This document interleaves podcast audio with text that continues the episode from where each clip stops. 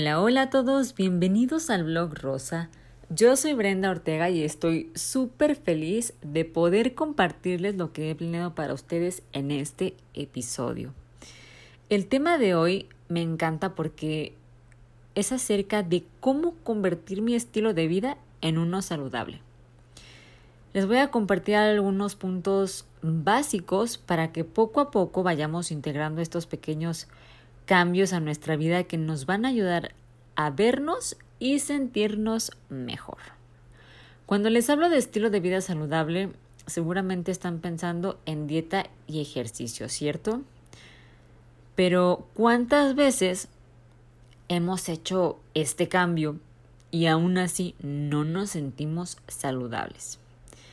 Bueno, pues el primer paso es el siguiente, ponme atención. Preocúpate por el ambiente que te rodea. Lo voy a repetir. Preocúpate por el ambiente que te rodea. Brenda, ¿qué tiene que ver esto con un estilo de vida saludable?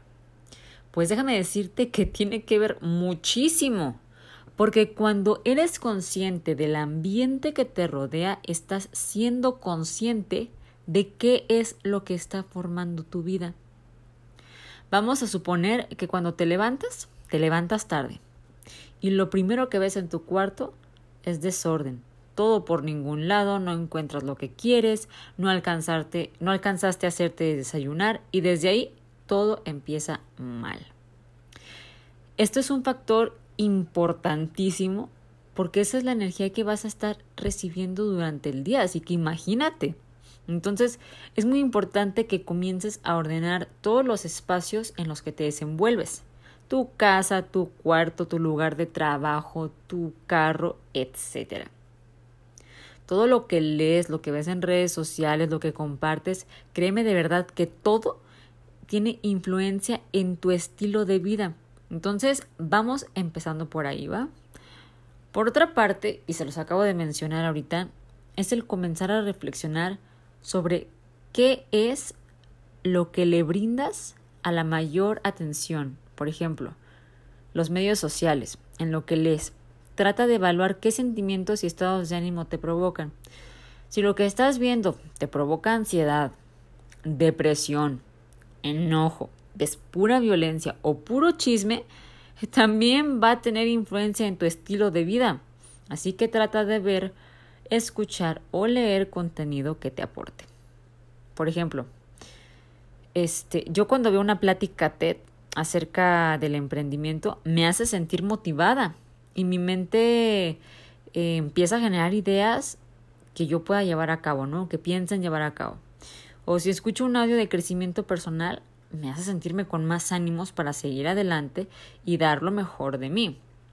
Entonces, trata de buscar contenido que te haga sentir mejor, más entusiasmado, con más ánimos, más feliz y más motivado.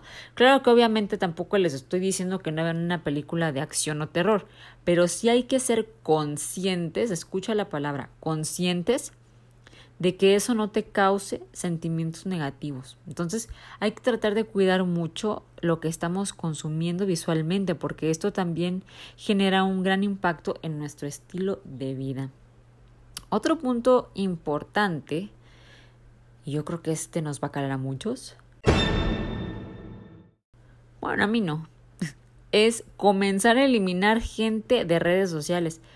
Y es que se los super aseguro que la mayoría tenemos por lo menos una persona que nos molesta o nos causa estrés o ansiedad con sus publicaciones o nos choca o nada más nos está llenando este, la mente de cosas que nos hacen sentir mal o así que nos sacan como de nuestro equilibrio. Entonces, ahí es momento de decirles adiós. Esto no es ser mala onda si se trata de, de algún conocido, de algún familiar, de algún disque amigo. Esto es necesario. Esto es necesario para ti y para tu bienestar.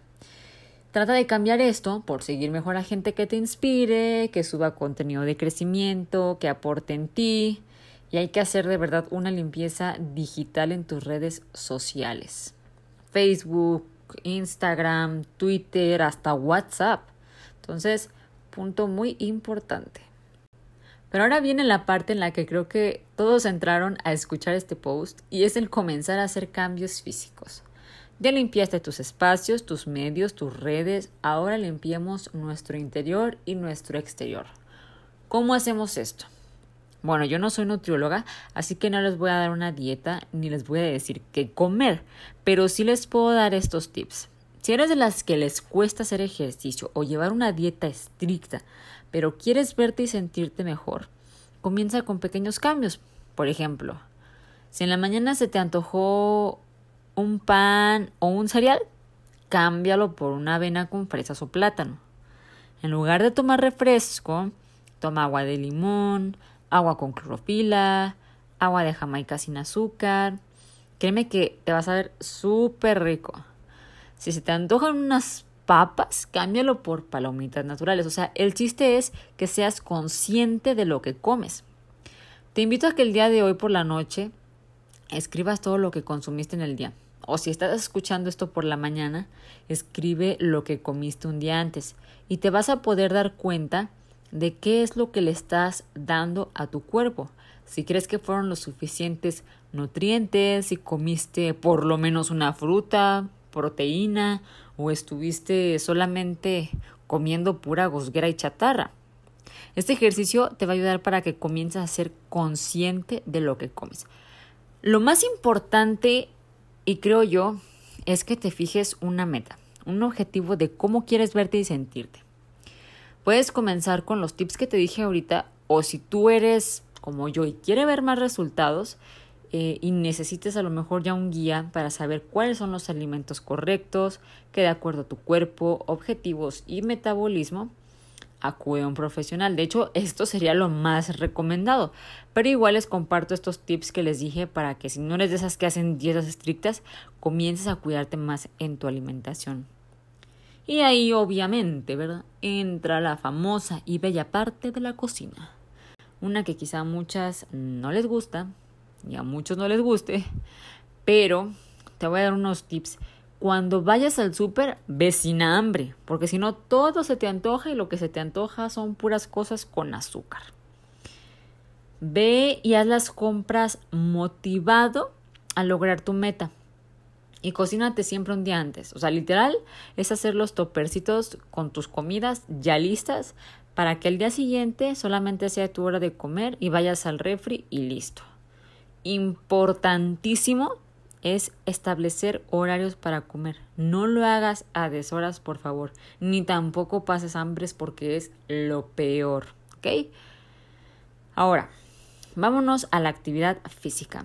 Si no te gusta ir a un gimnasio, te recomiendo que salgas a caminar, hagas ejercicio en casa. Hay miles de tutoriales en YouTube que te pueden ayudar a seguir una rutina. Y si no, algo que también creo que funciona bastante es buscar algunas clases de baile, yoga u otros deportes que, que encuentres uno que te guste y disfrutes hacerlo. De hecho, en mi Instagram les voy a compartir eh, por ahí unas clases que yo tomé y me gustaron muchísimo. Y ahí les estaré subiendo contenido. Van a ver, para que se animen.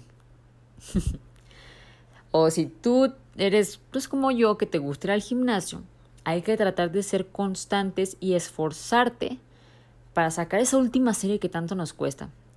Eh, por ejemplo, hay que confiar en nosotros. A mí a veces eh, les cuento que, que mi novio siempre me, me motiva, me dice que saque la última repetición más, que le ponga más peso. Y yo literal me enojo y yo le digo que no, pero fíjense ahí cómo nosotros somos quienes nos saboteamos. Entonces hay que empezar a confiar en nosotros mismos, porque de verdad, créanme que sí soy capaz y sí puedo sacar esa última repetición o subirle un poco más de peso. Entonces hay que confiar más en nosotros. Y con esa meta que tenemos bien ya así fijada, vamos a lograrlo. Va a ser mucho más fácil porque vas a creer más en ti y vas a, vas a tener tan planteada esa meta que de verdad el esfuerzo vas a ver que vale la pena.